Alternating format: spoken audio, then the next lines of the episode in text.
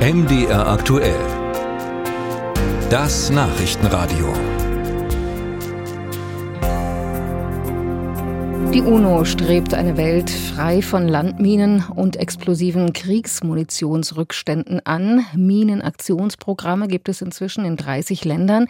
Seit 2005 gilt auch der 4. April offiziell als internationaler Tag zur Aufklärung über die Minengefahr und zur Unterstützung bei Antiminenprogrammen. Anlass für uns heute mal genauer hinzuschauen. Uns geht es um Landminen im Ukraine-Krieg. Dazu kann ich sprechen mit Kim, Felde-Wert. Sie arbeitet für die humanitäre Nichtregierungsorganisation Halo Trust. Frau Feldewert, seit über einem Jahr läuft ja jetzt der Krieg in der Ukraine. Können Sie einschätzen, wie groß dort das Problem mit Landminen inzwischen ist? Nun ja, der Halo Trust ist seit 35 Jahren in dem Feld aktiv und ähm, wir sind seit 2015 vor Ort in der Ukraine. Wir haben dort im Donbass geräumt und vor dem 24. Februar letzten Jahres hatten wir Hochrechnungen, die besagt haben, dass wir ungefähr 20 Jahre dort Minen- und Kampfmittelrückstände beseitigen müssen. Natürlich ist jetzt die große Frage, wie groß die Verseuchung durch Landminen und andere ähm, explosive Rückstoffe sind. Aber es steht fest, dass das Land vor dem größten Sprengstoffproblem des 21. Jahrhunderts steht. Wir haben heute auch gelesen, die Ukraine gilt als am stärksten vermintes Land weltweit inzwischen. Das ist richtig, ja. Gibt es denn bestimmte Regionen, in denen nun besonders viele Minen gefunden werden oder ist das über das ganze Land verteilt? Das ist über das ganze Land verteilt. Wir können natürlich nur von dort aus sprechen, wo wir im Moment aktiv sind. Wie bereits gesagt, waren wir vor dem 24. Februar in der Donbass-Region aktiv.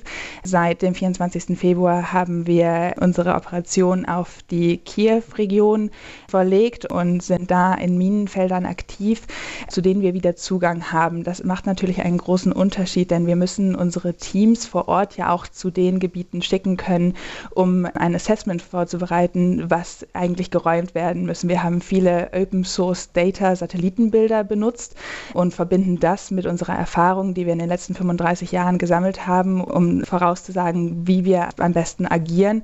Aber die genauen Minenfelder, die wir jetzt in noch besetzten Regionen finden würden, können wir natürlich nicht vorhersagen.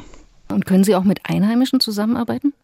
Genau, da sind wir sehr aktiv. Momentan haben wir 700 einheimische Mitarbeitende. Halo macht das auf der ganzen Welt so. Wir sind in 30 Ländern und Territorien aktiv und 98 Prozent unserer Mitarbeitenden sind vor Ort lokal rekrutiert und trainiert. Das heißt, wir rekrutieren lokale Leute, die dann trainiert werden äh, zu Minenräumern, die dann ihr eigenes Land praktisch wieder sicher machen. Das hat natürlich auch einen großen Einfluss vor Ort in, in Ländern, wie es zum Beispiel in der Ukraine jetzt auch der Fall ist, dass ähm, viele Jobs weggefallen sind. Und vor dem 24. Februar hatten wir ungefähr 300 Mitarbeitende.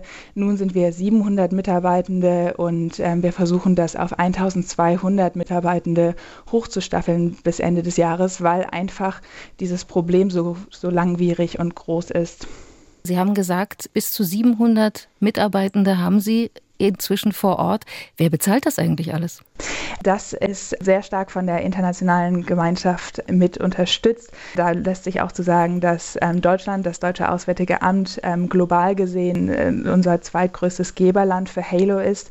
Ähm, allein im letzten Jahr hat das Auswärtige Amt sechs Millionen Euro zur Verfügung gestellt, um dieses große Problem in der Ukraine anzugehen und unterstützt uns auch großzügigerweise in vielen unserer anderen Gebiete, wo wir arbeiten. Ich habe mich, äh, Frau Feldewert, vor unserem Interview ein bisschen belesen und habe bei Human Rights Watch gefunden, dass nicht nur russische Streitkräfte Minen in der Ukraine hinterlassen haben sollen. Da wird über die ostukrainische Stadt Isium zum Beispiel geredet, war monatelang von russischen Truppen besetzt und während dieser Zeit soll die Ukraine selbst dort Landminen verstreut haben. Können Sie das auch bestätigen? Das kann ich nicht. Ähm, man muss sich natürlich da auch die Verträge der Vereinten Nationen anschauen zu dem Unterschied zwischen Antipersonenminen und Panzerabwehrminen. Aber was ich dazu sagen kann, ist, dass wir eine humanitäre Minenräumorganisation sind. Und in der Ukraine ist es genauso wie in den anderen Regionen und Gebieten, wo wir aktiv sind. Wir sind dort, um die Minen- und Kampfmittelrückstände zu beseitigen. Und nicht, es ist nicht unsere Aufgabe nachzuvollziehen, wer die wo verlegt hat. Sie haben gerade schon dieses internationale Abkommen angedeutet gegen den Einsatz von Antipersonenminen. Was bringt das überhaupt in der aktuellen Situation? Nun ja, das ist, äh, das ist natürlich sehr wichtig, gerade an einem Tag wie heute, dem Internationalen Tag für Aufklärung über Minengefahren. Denn das Problem der Landminen und Kampfmittelrückstände ist natürlich nicht nur in der Ukraine jeden Tag präsent für die Leute, wo Minen und Kampfmittelrückstände ihr tägliches Leben zutiefst beeinflussen. Das ist ein UN-Abkommen, das natürlich sehr erfolgreich war mit so vielen Ländern, die diesen Regeln folgen, seitdem das 1997 unterschrieben wurde. Und unsere Arbeit Arbeit zeigt uns jeden Tag, die natürlich sehr langwierig ist, dass wir zwar immer noch Minen und Kampfmittelrückstände räumen müssen, aber dass dieses Abkommen den Gebrauch und die Produktion sehr stark zurückgefahren hat. Kim Feldewert war bei uns im Interview. Sie arbeitet für die humanitäre Nichtregierungsorganisation Halo Trust. Ich danke Ihnen ganz herzlich für Ihre Zeit, Frau Feldewert, und passen Sie alle gut auf sich auf. Vielen Dank.